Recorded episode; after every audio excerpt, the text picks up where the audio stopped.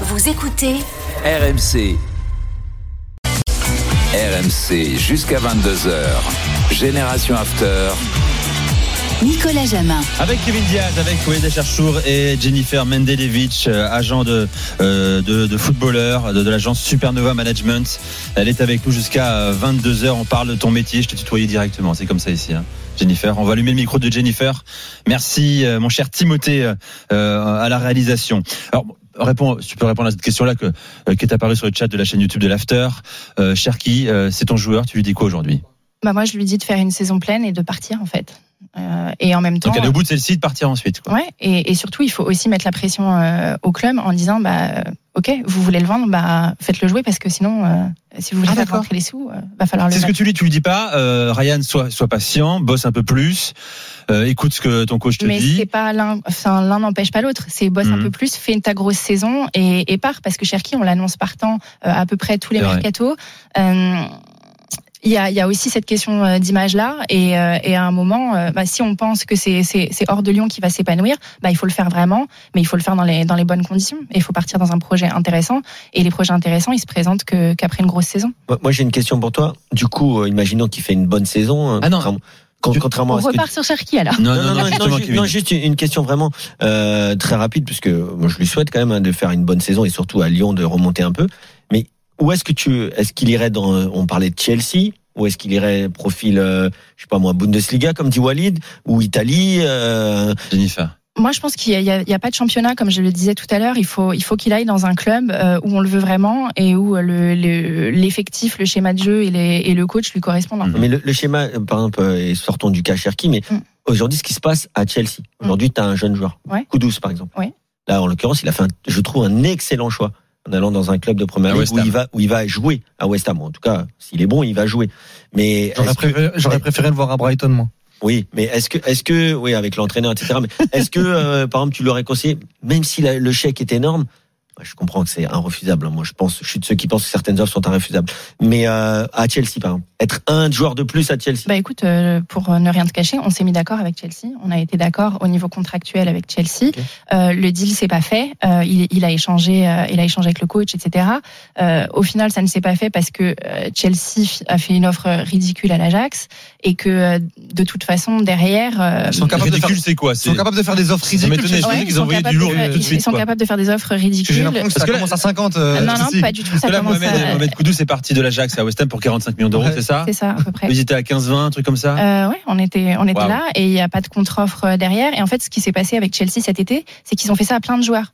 Euh, euh, Ils ont envoyé des pistes partout. ils ont, quoi. ils ont, ils ont fait des premières offres dans des clubs, euh, des offres très basses. Et ils savaient qu'elles seraient pas acceptées. La vérité, c'est qu'ils étaient complètement pris dans le transfert de Caicedo, euh, qui, qui, qui mobilisait toute leur, toute leur énergie. Et, euh, et après, euh, bon, évidemment, au niveau contractuel, euh, c'était un gros contrat, mais bon, il y a le, il y a le revers de la médaille, c'est que c'est des contrats extrêmement longs, euh, notamment euh, en raison du du, du, huit du, ans, du ouais. fair, du fair play financier. Mais, euh, mais voilà, c'est pas le choix euh, que le joueur a fait. Euh, je pense que de toute façon, ça aurait, d'un point de vue sportif, ça aurait été sans doute Ouais. compliqué pour lui. Les circonstances n'étaient pas toutes réunies, mais, euh, mais voilà.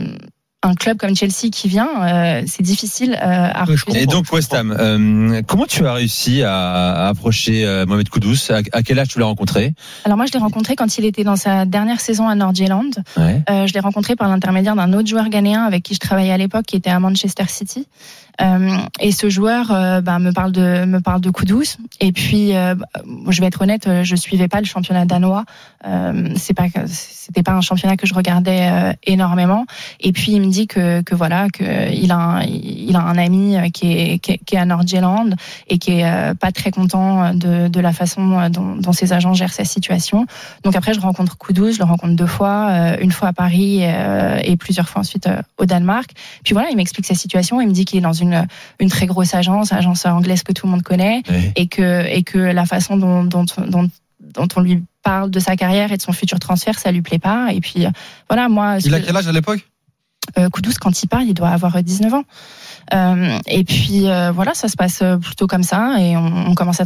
En fait, Koudous, il était en demande euh, de, de transparence. C'était vraiment ça son, son Hmm. critère. Il avait besoin de savoir qu'est-ce qui se passe autour euh, autour de moi, euh, quels sont les clubs réellement intéressés, qui qui fait une offre, qui n'en fait pas. Euh, Qu'on ne vende pas du euh, rêve de manière excessive. Exactement. Et puis surtout, euh, c'est un joueur qui est extrêmement indépendant et qui euh, qui qui a besoin de se savoir en contrôle de sa situation. Et quand on est dans une agence avec euh, avec 250 clients, euh, que on change d'interlocuteur tous les jours, euh, que le lundi c'est Bob qui s'occupe de vous et juste le- un numéro. et, et voilà. Et, et en fait, je pense que ces agences, euh, je veux pas les dénigrer, mais elles peuvent être bien quand on est le joueur star C'est ça. euh, ou un des joueurs stars. Mais les troisième couteaux. Mais, euh, euh, mais à l'époque, t'es es un jeune Ghanéen à Nord-Irlande et, et tu sors d'une très grosse sûr. saison. Euh, bah peut-être qu'on on mobilise pas euh, tout, tout ce qu'il faudrait autour de toi. On aura encore des questions à te poser sur Mohamed Koudous. hein. On le fera parce qu'on a une page Coupe d'Afrique des Nations. C'est dans trois mois tout à l'heure avec Hamza Ramani. Euh, Walid, une dernière question. Non, une dernière question. Tout à l'heure, Kevin parlait des championnats notamment. Est-ce qu'aujourd'hui, quand on est agent et quand on s'occupe de ce type de joueurs, euh, est-ce qu'on a euh, des championnats qu'on préconise? Euh, On dit souvent, on parle de la Bundesliga en ce moment, où euh, pour les offensifs, euh, tu as l'impression que c'est valise de but à chaque fois et que la valeur, elle est souvent euh, grandissante. Euh, Est-ce que euh, il y a des championnats euh, euh, où on essaye d'aller euh, naturellement pour certains joueurs? Moi personnellement, à- d'un point de vue extérieur, si je suis agent, euh, si j'ai un numéro 9, euh, si j'ai un numéro 10 ou même un ailier, euh, je vais tous les jours en Bundesliga euh, de par de par ce football. Est-ce que ça existe chez les agents? Ça existe, mais il faut euh, garder en tête les contingences financières. Et les- il y a beaucoup plus de clubs anglais aujourd'hui qui peuvent euh, mettre des transferts énormes sur des jeunes euh, ou sur des joueurs confirmés d'ailleurs euh, français que des clubs de Bundesliga. Les clubs de Bundesliga, euh, à part euh, deux voire trois, euh, ils ils ont pas la, la, la puissance financière que West Ham, qui est, qui fait pas partie du Big Four, peut mettre 45 millions pour coup douce sans problème et sans sourciller. Un club de Bundesliga, c'est plus c'est plus compliqué. Moi, historiquement, j'ai plus de liens avec avec la première ligue parce que je travaille avec eux depuis depuis extrêmement longtemps. Ensuite, le Brexit, ça a forcément changé les choses au niveau aussi du marché des jeunes joueurs. Donc forcément, euh, on s'est aussi tourné plus vers la, la Bundesliga. C'est un super championnat, mais ils peuvent pas euh, suivre euh, au niveau financier. Jennifer Mendelevic est avec nous, euh, agent euh, de joueurs jusqu'à 22h de Génération After. On se régale ou pas? On se régale. Et juste pour, Intéressant. juste pour dire que la Bundesliga, c'est un peu moins le cas.